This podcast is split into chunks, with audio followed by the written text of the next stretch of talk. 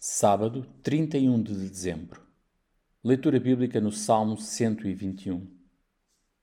O salmista faz uma pergunta e sabia a resposta porque conhecia o seu guardador. Nem todos têm este conhecimento. O Criador do céu e da terra é capaz de salvar e guardar. Ele caminha ao nosso lado como a nossa sombra. Ele protege-nos do alto e na jornada neste mundo podemos contar com a sua fidelidade.